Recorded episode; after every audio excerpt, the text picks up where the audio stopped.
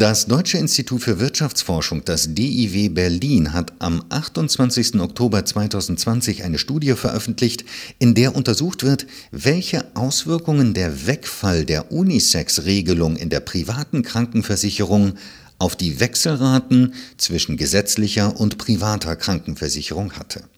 Über die Ergebnisse der Studie spreche ich nun mit Shan Huang, einer der Autorinnen der Studie und Doktorandin in der Abteilung Unternehmen und Märkte am DIW Berlin.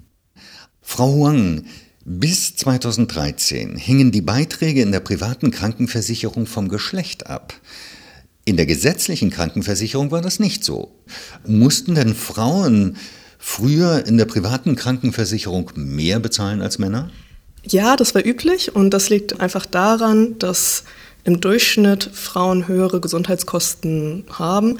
In Gesprächen mit privaten Krankenversicherern hat sich herausgestellt, dass Frauen vor allem höhere Beiträge zahlen mussten, weil für sie berechnet wurde, dass sie häufiger zum Arzt gehen. Ähm, die Bepreisungsgrundlage in der gesetzlichen Krankenversicherung war schon immer anders als in der privaten Krankenversicherung. In der privaten Krankenversicherung werden die Preise gesetzt nach Gesundheitsrisiko. Das heißt, die Personen werden gescreent und innerhalb von diesem Screening wird berechnet, was ist das Risiko, dass diese Person erkrankt und je nachdem, wie hoch das Risiko ist, werden unterschiedliche Preise gesetzt. In der gesetzlichen Krankenversicherung dagegen gibt es ähm, ein sogenanntes Community Rating. Das heißt, die Preise werden nicht nach dem Gesundheitsrisiko gesetzt, sondern die Prämienbeiträge werden rein nach dem Einkommen berechnet. Je höher das Einkommen einer Person ist, umso mehr muss diese Person Krankenversicherungsbeiträge zahlen in der gesetzlichen Krankenversicherung. 2013 wurde dann die sogenannte Unisex-Regelung eingeführt. Warum passierte das und wie sah diese Regelung aus? Also der Unisex-Regelung ging eigentlich ein Beschluss vom Europäischen Rat voran. Der führte 2004 eine Richtlinie ein zum gleichberechtigten Zugang für Männer und Frauen zu Dienstleistungen und Gütern. Allerdings waren Versicherungen dafür ganz lange ausgeschlossen. Das heißt, die durften die Zeit über bis 2013 immer noch unterschiedliche Preise für Männer und Frauen nehmen. Allerdings legt der EuGH, der Europäische Gerichtshof, 2011 ein Urteil vor, das aussagte, dass Frauen und Männer in Versicherungen ebenfalls die gleichen Preise bekommen sollten. Wie hat sich diese Regelung auf die Beitragssätze für die Krankenversicherung ausgewirkt? Das können wir so einfach nicht beziffern, weil es sehr stark davon abhängt, welche Krankenversicherung man sich anschaut, welche Verträge man sich anschaut. Da gibt es auch sehr unterschiedliche, je nach Krankenversicherung. Aber im Allgemeinen ist das so die Tendenz, dass die Preise für die Frauen niedriger wurden als zuvor und für Männer sich aber auf einem höheren Level befanden.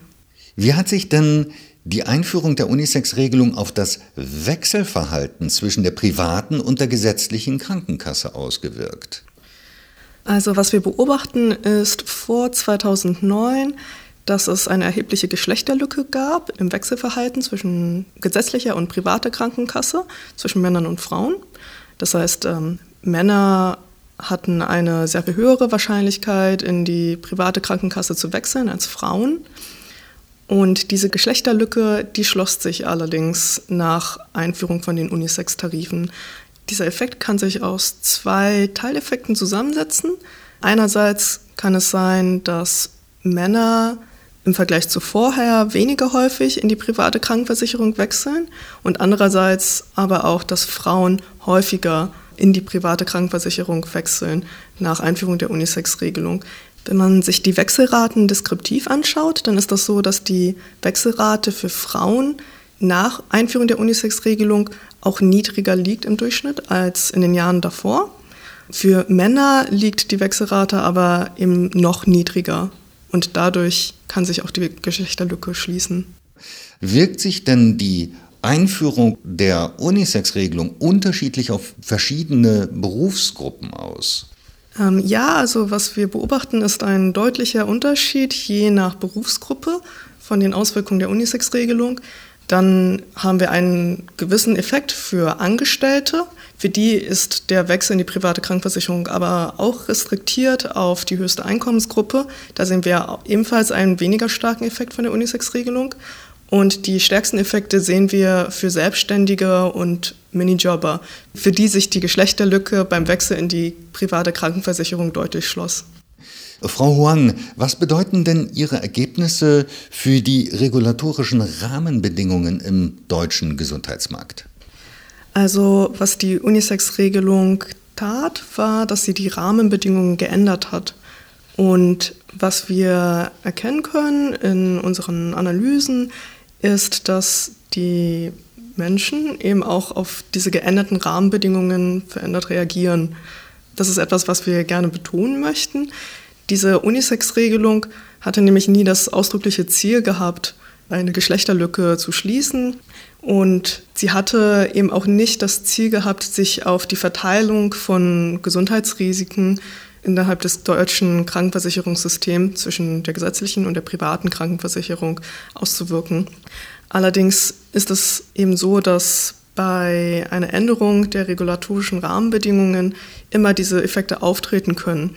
Und es kann eben auch dazu kommen, dass eine Änderung in den regulatorischen Rahmenbedingungen dazu führt, dass beispielsweise gesündere Risiken eher zunehmend aus der gesetzlichen Krankenversicherung austreten, in die private Krankenversicherung eintreten und das kann sich zulasten der Finanzierbarkeit des gesetzlichen Systems auswirken. Da der Risikopool, also die Zusammensetzung der gesetzlichen Versicherungsnehmer sich derart verschlechtern könnte, dass die Preise mit der Zeit steigen und das gesetzliche System nicht mehr tragbar wird. Genauso gut kann es eben für das private System auch dazu kommen. Und bei Änderungen von den regulatorischen Rahmen ist es immer möglich, dass es zu solchen Effekten kommt.